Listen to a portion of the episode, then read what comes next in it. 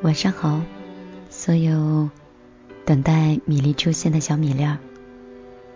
今天晚上的睡前故事，你赶上了吗？真的是非常抱歉，昨天晚上的失约。不知道那今天晚上我主动的邀约，会不会减少减少一点点你的埋怨？真的。不是有意失约在周三晚上的二十二点，而是米粒这个不争气的身体，真的是没有办法控制的。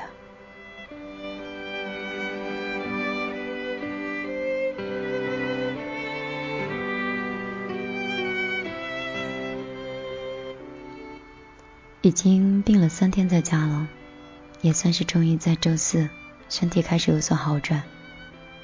我发现。现在我天天在家里，已经不再是看一些名家的作品，也不再是看一些名著，而是在看怎么样煲好一锅汤，怎么样学会养生之道。在我二十二岁之前，我觉得自己很年轻，除了缺钱，我什么都不缺，所以那个时候。熬夜加班，透支学习，总是想看看自己年轻的底线在哪儿。那个时候，我经常用老一辈的教育方式告诉自己，一定要吃得苦中苦，这样方可成为人上人。所以那个时候能有多努力，我就有多努力。如果可以。每一件事情，我都愿意是投入百分百的精力去做。但是现在想起来，可能此刻说这些话并不是太合适，但确实是我心里这么想的。所有的事情都有它的因和果，你种下了因，很久之后便会。结出他的果，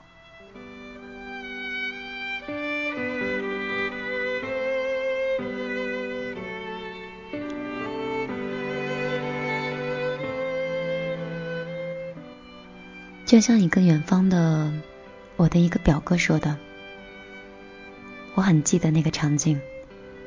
当时我表哥在院子里，一个手拿着毛巾，一边擦着车子。脸上洋溢着笑容。他说：“米粒，我很珍惜我的车子，我基本上每天都会花二十分钟的时间去清洗我的车子，每天都会检查车的一些硬件，有一点小问题，我立刻就会把它修复了。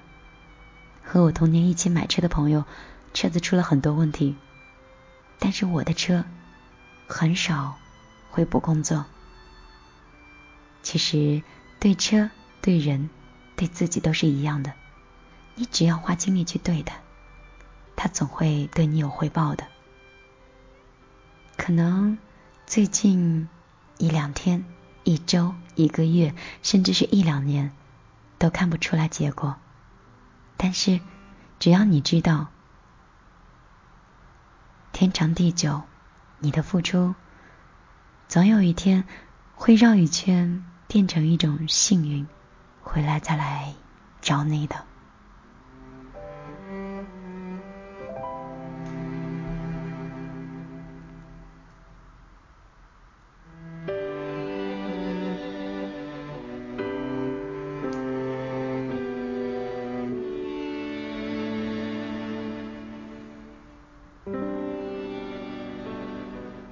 在我们生活当中。有些人挥霍了爱情，他享受了自由，但是有一天，他专注一个人的时候，那个他却因为曾经他的过往而选择和别人在一起了。这大概就是挥霍的因果，有因就有果。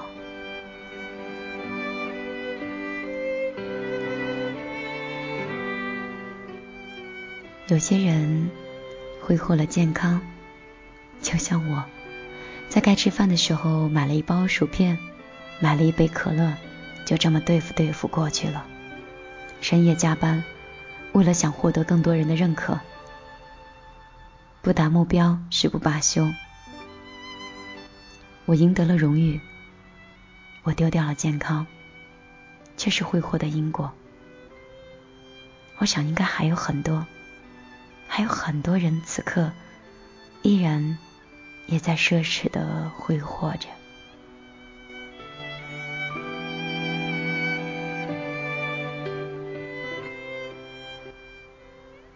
这个深夜，米粒算是失眠吧。我不知道我这么啰嗦的碎碎念讲的是什么，但是我想会让你在一些时候，或者是在某个夜晚，若有所思，想到你自己的因果。最近很多人一直在说我，不管是微信的平台，还是。我个人的微信里、QQ 里，他们都说说同样的两个字“财迷”，说我收钱的速度，还有我微店经营的速度很快，尤其是每次收钱的时候，心情和语调说话都不一样。还有朋友说我每次拿到现金的时候，眼睛都眯成了一条线。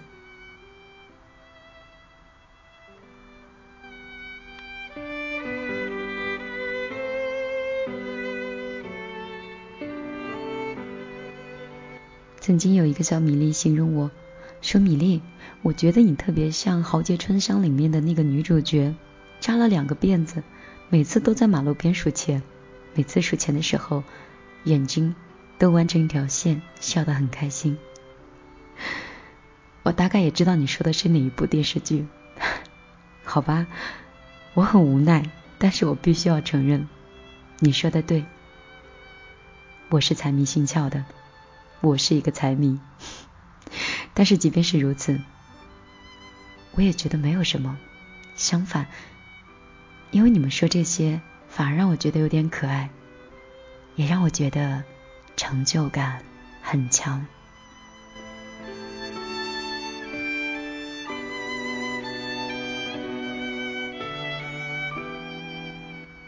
今天在朋友圈里面，我发了一张图片。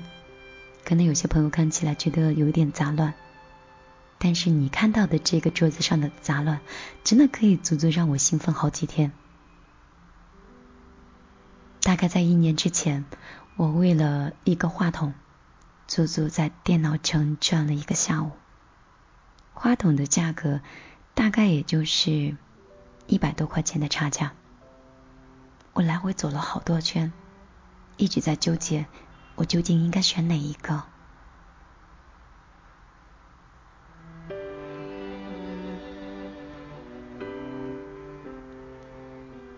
后来纠结了很久，最后买了一个适中的价格。买了话筒，又要买话架。一个三十元的话筒架和一个二百三十元的话筒架，究竟是选哪一个？到底是应该放纵的奢侈，还是应该节约我的开支？我犹豫了一个星期，导致那时候一直都做不出来节目。说起来，那个时候是好笑的，但是那个时候也是很真实的。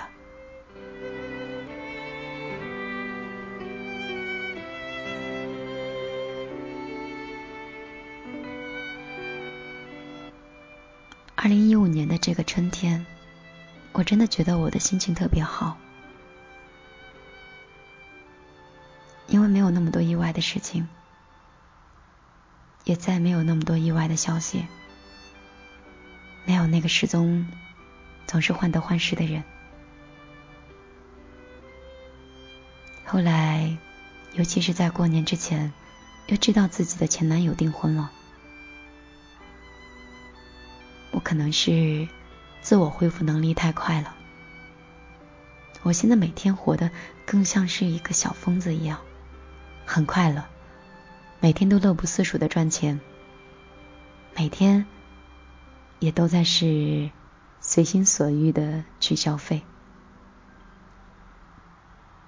我在过年之前的时候就花了双倍的价格租了我现在居住的这个房子。因为这座房子里有一个独立的书房和一个大大的落地窗，我可以实现有一个房间里可以堆满我喜欢的书。我可以在这个书房里加上我最爱的话筒。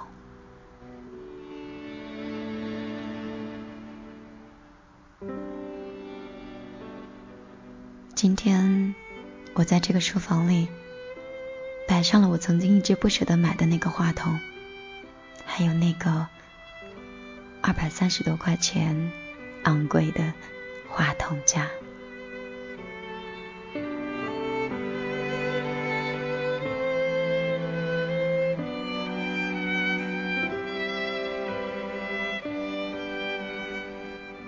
初春的时候，合肥的阳光真的很好。尤其是书房，房间里阳光一直很充足。因为楼层比较高，也算是闹中取静。下楼之后，步行五分钟就可以到繁华的商圈。我有事儿没事儿老爱去逛商场，因为一年之前，我一年逛商场不足五次。我现在很少买打折的衣服，我只买。我喜欢的。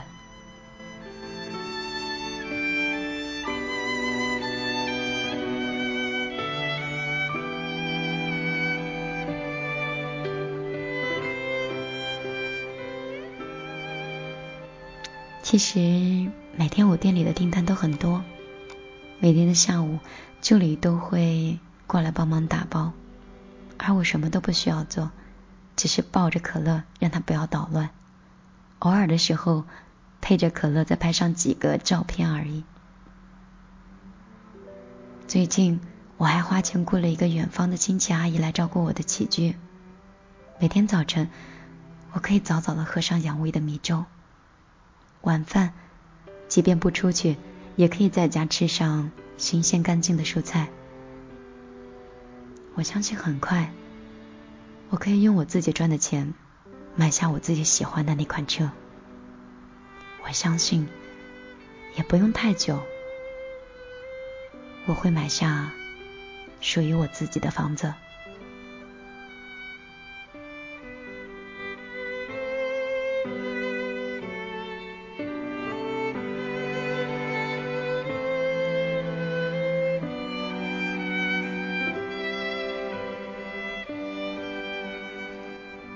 我姐姐说：“说我现在的生活让很多人羡慕，也或许此刻听节目的你也是羡慕的。但是我想说，别人的人生没有什么好羡慕的。我之前很拼的，我透支了我的健康，得到了你们刚才所听到的那些，而现在。”我在用我此刻所得到的这些东西，重新买回我曾经丢失的。我想，这大概就是我的因果。没有什么好，或者是不好的。不管怎么样，还是在青春的尾巴，还是在青春的尾巴上，因为健康还可以弥补。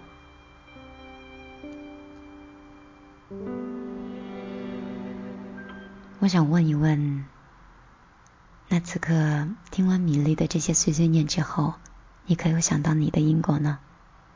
如果你想到了什么，你可以通过你手机的微信搜索公众账号“米粒的后花园”来告诉告诉我你的想法。但是也如果你的故事很长的话，暂时又找不到人听，你可以直接发到米粒的邮箱。我的邮箱是米粒姑娘 at 幺六三点 com，米粒姑娘是全拼哦。那我会一周检查一次我的邮箱。稍后的时间依然是来听一首歌，歌曲之后我们来进入我们今天晚上的睡前故事。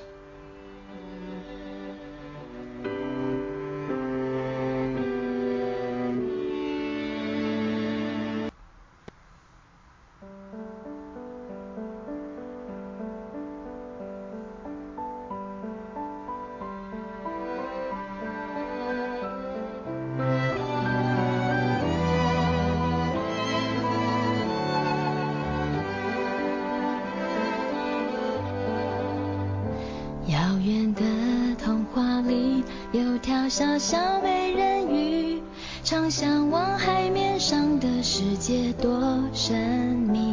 就像和你相遇，才明白这叫爱情。你的笑容暖暖包围着我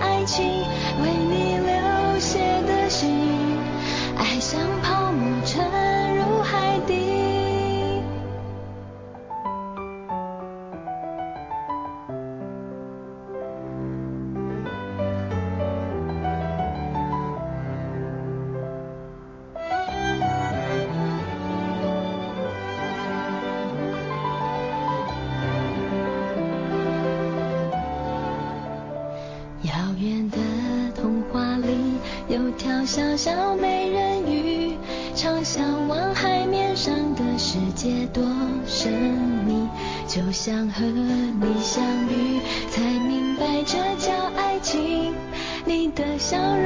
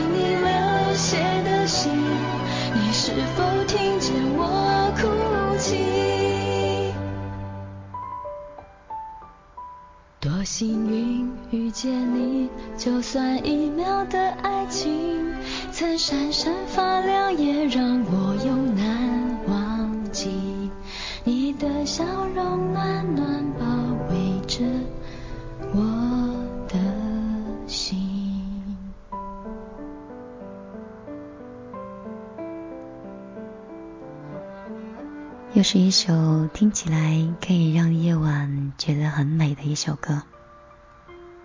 好啦，稍后的时间要进入到米粒的《听见花开之睡前故事》，让我们一起听听别人的故事，想想自己的心事。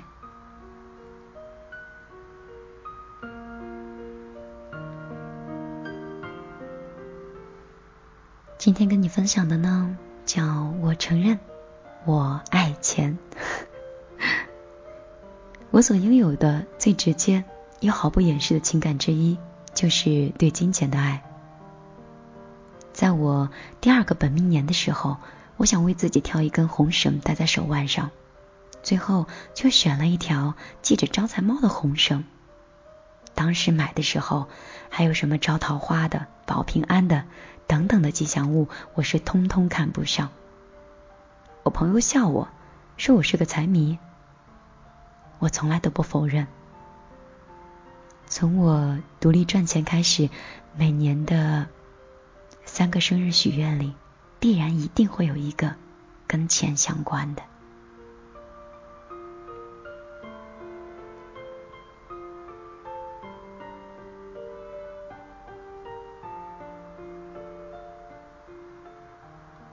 一的时候，我第一次做家教，两个小时的收入是五十块钱。我用那五十块钱去家乐福买了许多份的小物件，装了满满一大袋儿。走在回学校的路上，我感觉自己快要飞起来了。十七岁的我，想赚许多许多个五十块钱，可以自由的买一切我想买的东西，比如说一冰箱的酸奶。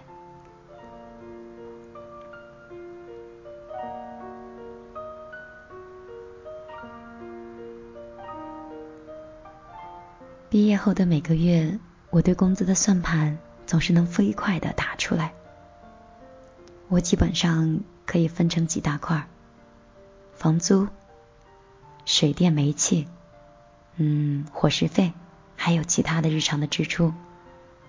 我把当时收入的百分之三十存起来，每个月去刷新存款册上的这个数字。我看着那个数字一点一点的涨上来的时候。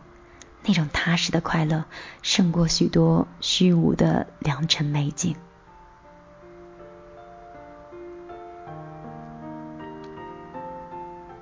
我不明白为什么他们笑话我对钱的痴迷，在我看来，这根本是不需要解释的事情。我很早就知道，人生百分之九十的桎梏，都是来自于金钱的不足。而剩下的百分之十，是无论有钱没钱都摆脱不了的。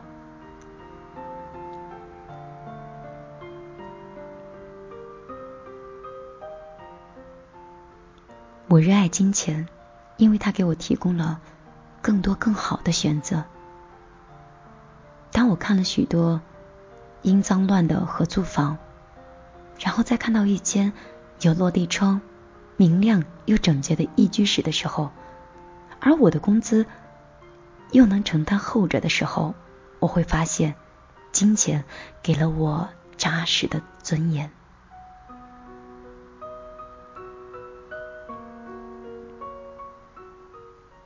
这样的时刻在我们的生活当中太多了。金钱就像是《美少女战士》里的耶里夫假面先生。平时他就静静的隐匿在银行卡里，在尴尬紧急的关键时刻，他就会穿的体面的夜礼服，嘴里含着玫瑰翩然而至，干净利落的就击败了敌人，而那个敌敌人，则就是不怀好意，随时准备给你几巴掌的生活。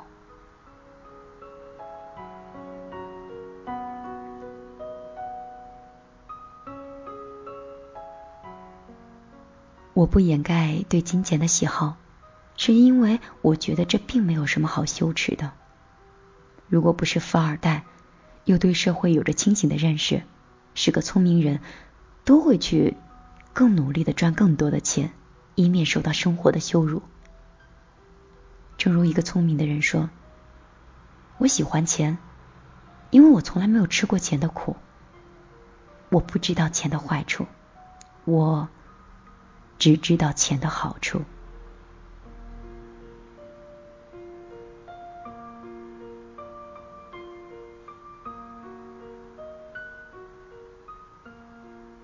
记得以前看过一个美剧，叫《傲骨贤妻》，在里面饰演的叫艾丽西亚的一个女子，她是做了十几年的锦衣玉食的家庭主妇，直到有一天，她的丈夫。着急入了监狱，后来她不得不重新找工作支撑家庭。当她拿下第一份 offer 的时候，就迫不及待的订了一套公寓的租约。而后来他发现，那份助理的工作的薪水是如此的微薄，以至于他根本就没有办法支付起房租。见惯了大场面的他，在电梯里瞬间崩溃。掩面痛哭，金钱的法馈让从来都不是优雅的他，也面目扭曲了起来。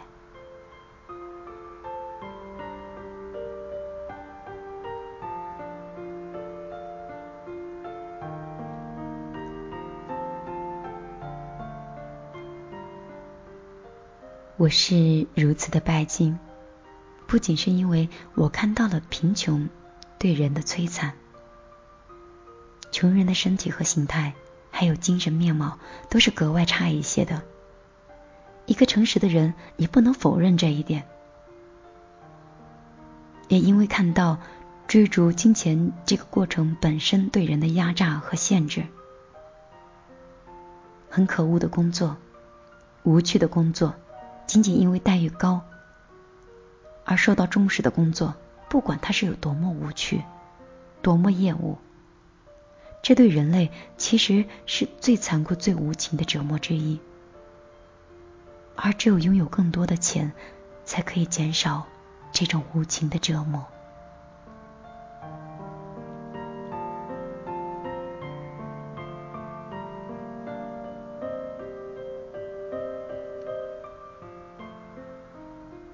有一个叫罗杰斯的经济学者说得好，他说：“我没有游艇，也没有飞机，我甚至不代表。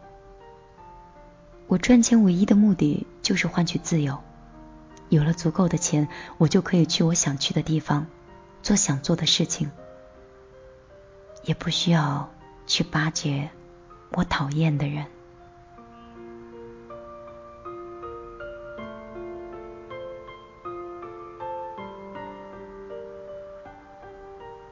所以，把话说回来，一个热爱自由的人，怎么可能不热爱金钱呢？普通人用大量的时间去换取了金钱，然后他们再换来少量的时间去休闲，而有钱人则是可以直接省下大量的时间去做他们想做的事情，创作也好，艺术也好，登山也好，潜水也好。所以不要再相信什么金钱让人堕落和空虚的鬼话了。对于空虚的人来说，无论有钱没钱，他都是空虚平庸的；而诚实优越的人，有了钱，只能增添他们的充实。要知道，大多数的人为了生存而像一只工蜂一样忙碌了一辈子，只有少数幸运的人抽空了，做了一些。创造性极强的事儿，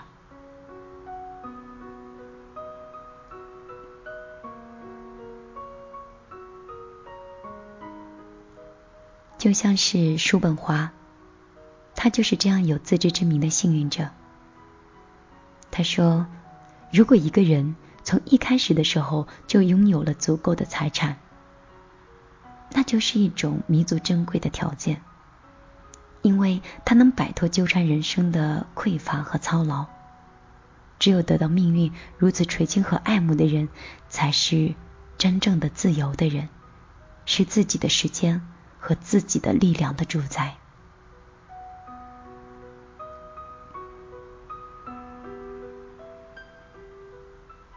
他作为一个富二代，就如他自己说的，他受到了命运的双重的馈赠。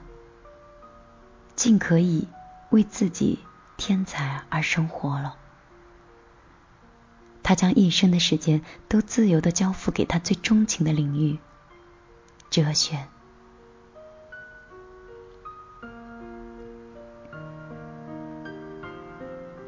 作为一个普通人，我只能，我只有尤其珍惜自己有限的才能。作为一个普通人，我只有尤为的珍惜自己有限的才能所带来的物质的回报。因此，我对金钱是较真的，也绝不假装自己不在乎钱。我很高兴的看到，我喜欢的很多人对金钱也是这种态度分明。就比如说是鲁迅、张爱玲，他们分别都在稿费上较过真，后来也不惜摊上了。贪财的舆论的压力，这样的态度源于他们对金钱的深刻的认识。鲁迅先生说：“自由能够为钱而卖掉，梦想是好的，否则钱是要紧的。”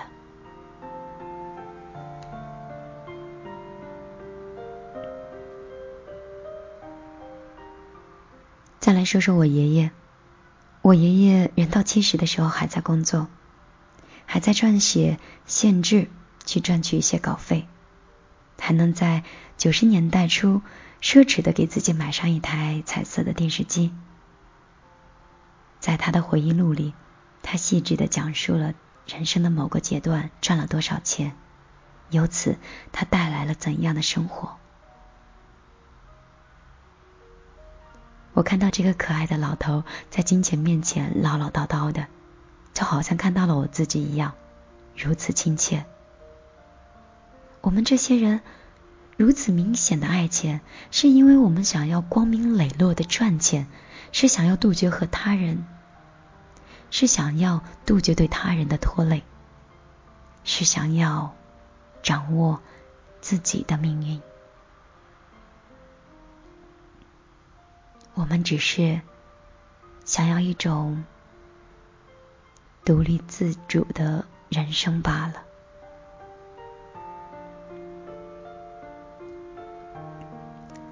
而现在，很多职场的女性也会大胆的说出自己对金钱的渴望和要求。她们还揣着另外一种愿望，她们想要拥有纯粹的爱情。不用仅仅是为了钱而留在任何一个男人身边。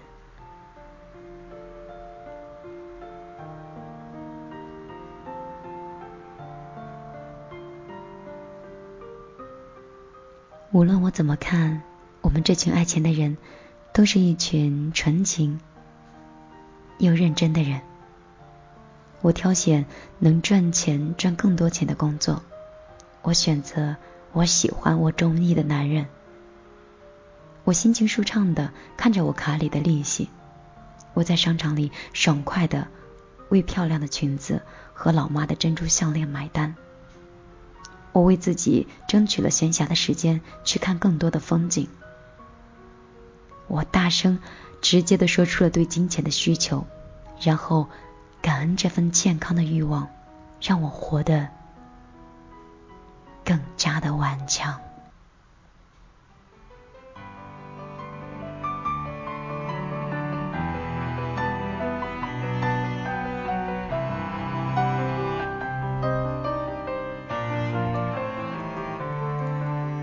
快乐那年我们几岁？看透还没学会，心里面住着一个鬼。快乐不是只红酒杯，狂欢换一次醉，醒来后也更黑。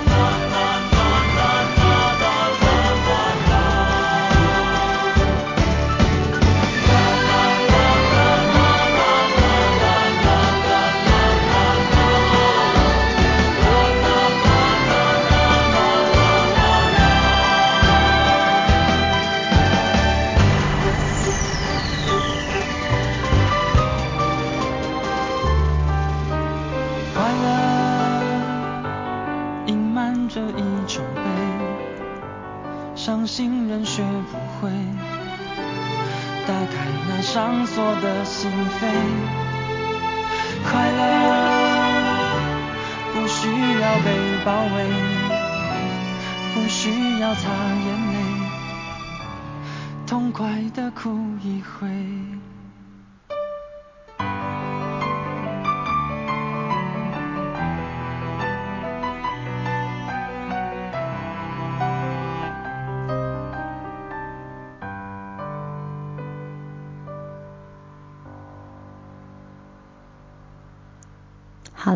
时间就是那么快，米粒的睡前故事已经给大家讲完了。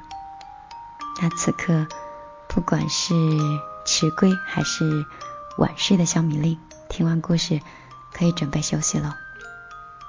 今天是米粒第一次在书房里为大家去讲自己喜欢的故事。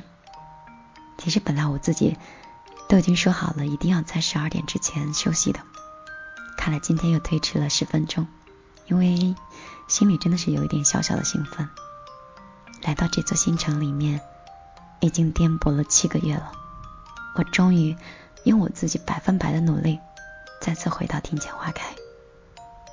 我终于可以拥有一个独立的空间，和你们一起守候庭前花开。庭前花开对我的意义，以及我的初衷，它就是我的一个梦。我还是在努力的保护我的梦。你呢？你还在保护吗？嗯，如果有想说的，记得微信搜索公众账号“米粒的后花园”，粒是茉莉花的粒，不要打错了。好啦，我要准备休息了。嗯，周五的你点我播节目还是会为大家送上祝福的。当你听完这段广播的时候，赶快去微信的平台去发送你的祝福，让周五的米粒帮你把这份祝福通过电波送出去吧。好了，我们周五见，拜拜。